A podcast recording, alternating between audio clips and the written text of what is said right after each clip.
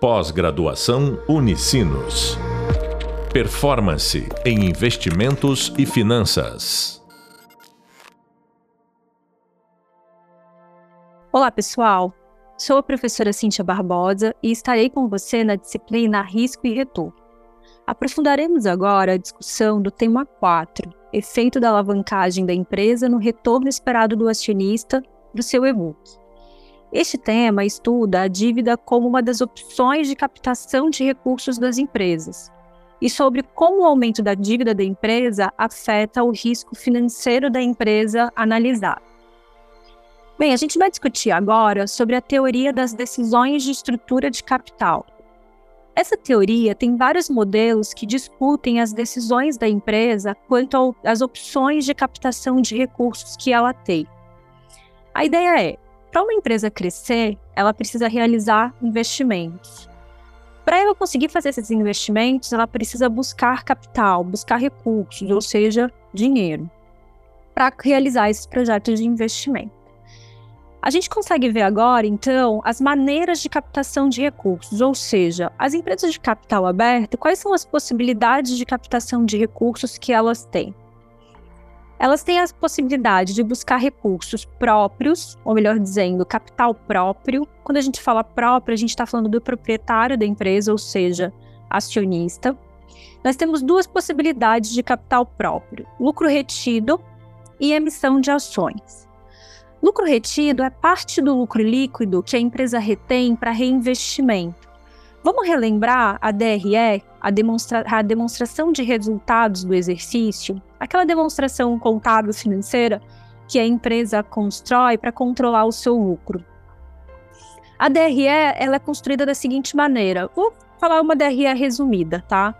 Receita de vendas menos custos menos as despesas administrativa, vendas, financeira a gente encontra o LAIR, que é o lucro antes do IR, subtrai, desconta o imposto de renda que deve ser pago, e a gente encontra então o lucro final, que seria o lucro líquido da empresa. Esse lucro líquido, ele é distribuído uma parte, em parte, para os acionistas em forma de dividendos, ou seja, dividendo é a parte do lucro líquido que remunera o acionista. E o restante desse lucro líquido a empresa retém para reinvestimento. Esse é o nosso lucro retido, que seria uma maneira de captação de recursos próprios para reinvestir na empresa. A outra possibilidade seria as empresas de capital aberto emitirem uh, ações uh, e lançar essas ações no mercado para buscar recursos com os acionistas. Uma outra possibilidade de captação de recursos é capital de terceiros, ou seja, terceiros são credores à empresa, ou seja, a gente está falando de dívida. As possibilidades de captação de terceiros, com terceiros ou com, com credores, seria empréstimo bancário, a empresa vai até o banco, pega o empréstimo, ou a empresa pode emitir títulos de dívida. Emissão de títulos de dívida, um exemplo de títulos de dívida de longo, pra, longo prazo seria debêntures. O que é uma emissão de títulos de dívida? Vamos entender a relação empresa-mercado. Para a empresa, títulos de dívida, emissão de títulos de dívida é uma maneira dela buscar recursos com o mercado financeiro. Esses títulos são lançados no mercado financeiro e os investidores do mercado financeiro investem o dinheiro nessas debêntures como um investimento, ou seja, em determinado vencimento, a empresa vai devolver o valor que foi investido para o investidor, acrescido de uma de remuneração, ou seja, de juros. A teoria de estrutura de capital, ela propõe alguns modelos que vão discutir essa organização ou essa estruturação de capital da empresa, ou seja, esses modelos discutem se a empresa deveria ou se é, é mais interessante para a empresa utilizar somente capital próprio para reinvestir nos seus projetos, ou se a empresa deveria uh, utilizar, além do capital próprio, também capital de terceiros, ou seja, dívida. Quando, a gente, quando uma empresa busca dívida, nós chamamos a empresa de empresa alavancada. Então, se em algum momento vocês, uh, se for dita essa expressão, empresa alavancada, o entendimento é esse empresas alavancadas sugerem que essas empresas têm dívida. Essa teoria de decisões de capital tem vários modelos. A gente vai discutir agora aqui nesse podcast dois deles. Um dos modelos da teoria de estrutura de capital discute a captação de recursos como sinalização de qualidade da gestão da empresa. A gente vai fazer algumas relações de alguns modelos teóricos financeiros para a gente conseguir enxergar essa dívida como sinalização de qualidade de gestão da empresa. Vamos começar falando sobre a teoria de assimetria de informação. O que a teoria de assimetria de informação propõe é que nós do mercado financeiro sabemos que existe uma assimetria, ou seja, diferentes informações, diferentes níveis de informação entre gestores e acionistas. Ou seja, gestor gerencia a empresa e tem informações ah, mais detalhadas sobre a empresa, e nós, acionistas investidores do mercado financeiro.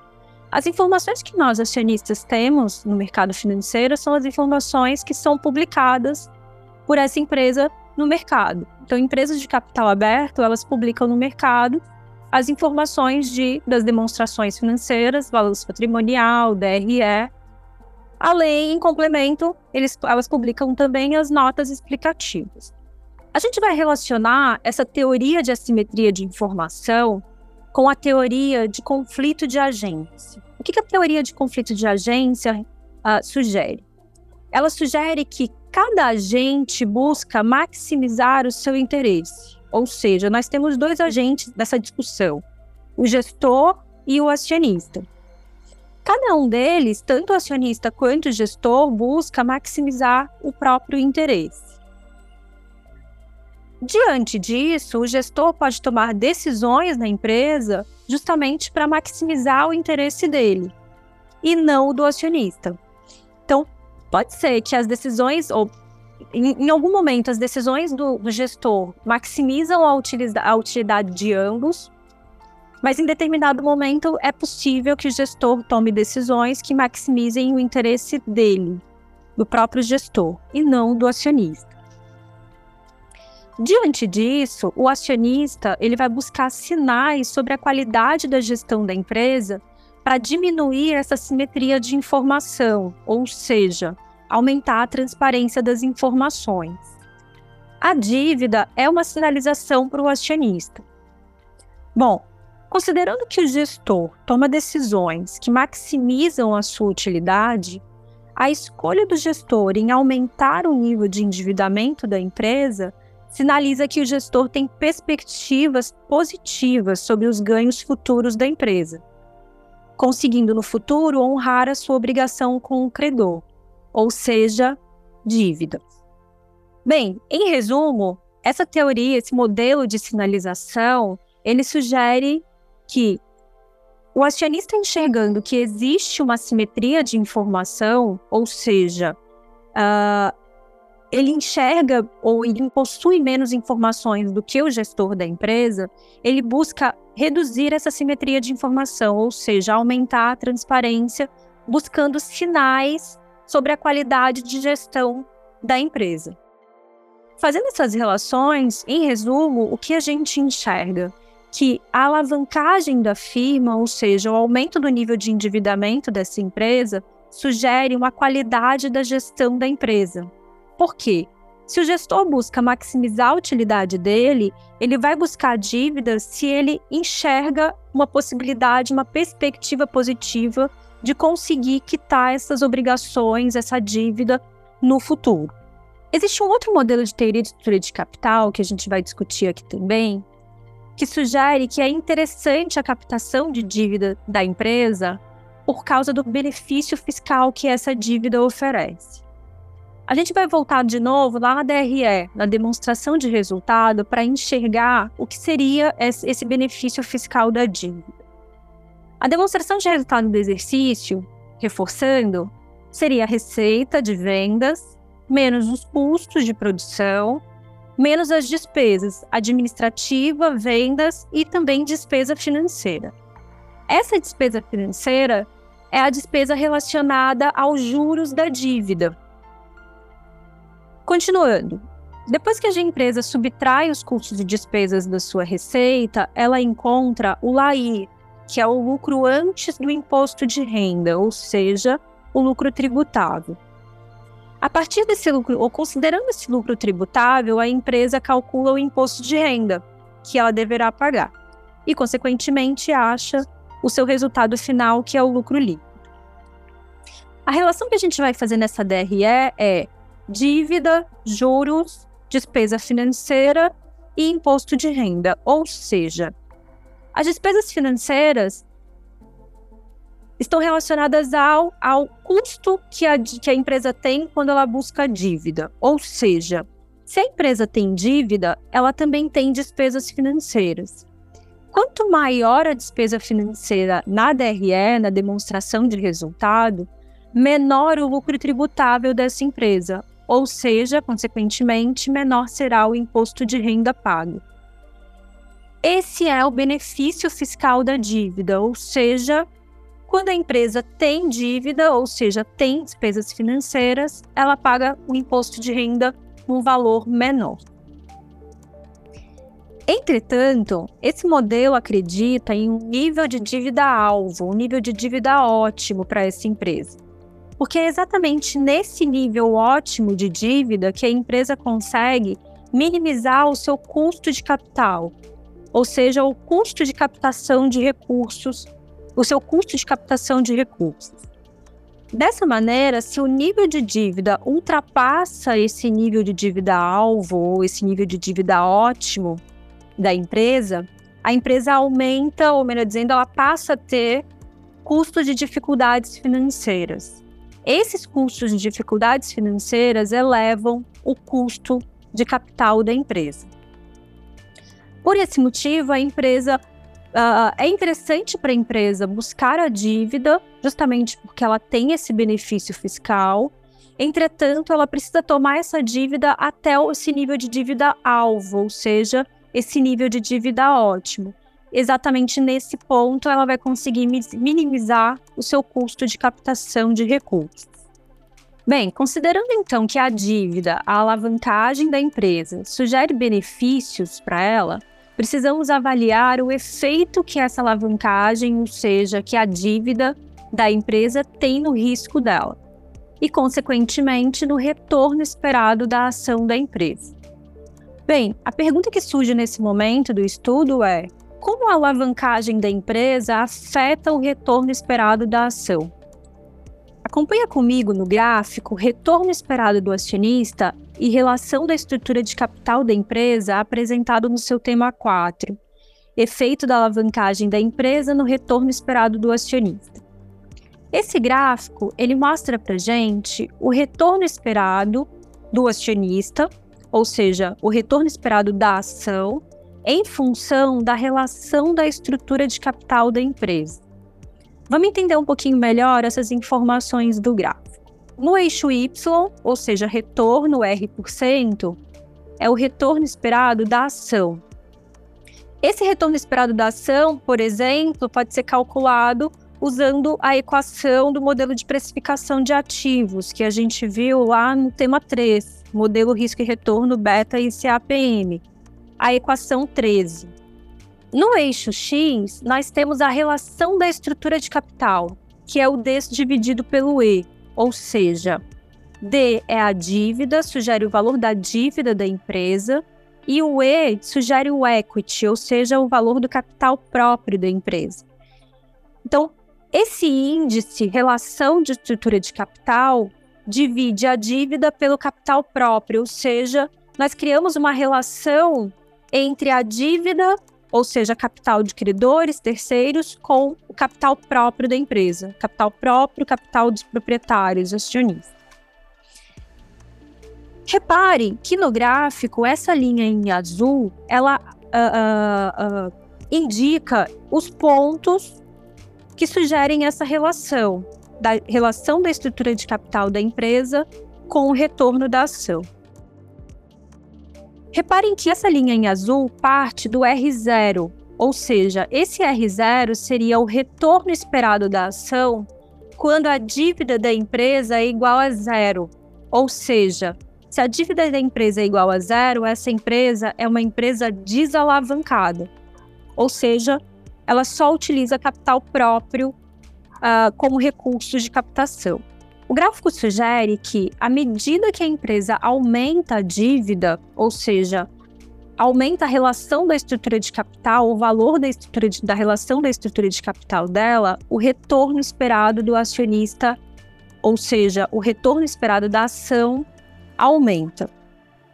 Vamos voltar lá no tema 3, na nossa equação 13, uh, ah, que sugeri uma equação uh, sugerida pelo modelo de precificação de ativos para a gente entender melhor essa relação. Aumento da dívida e aumento do retorno esperado da ação. A equação 13, equação proposta pelo modelo de precificação de ativos, ele estima o retorno esperado de um ativo com risco, nesse nosso caso a gente está falando da ação da empresa, considerando a taxa livre de risco, RF, mais o beta que é a medida de risco nessa avaliação, vezes o RM menos o RF.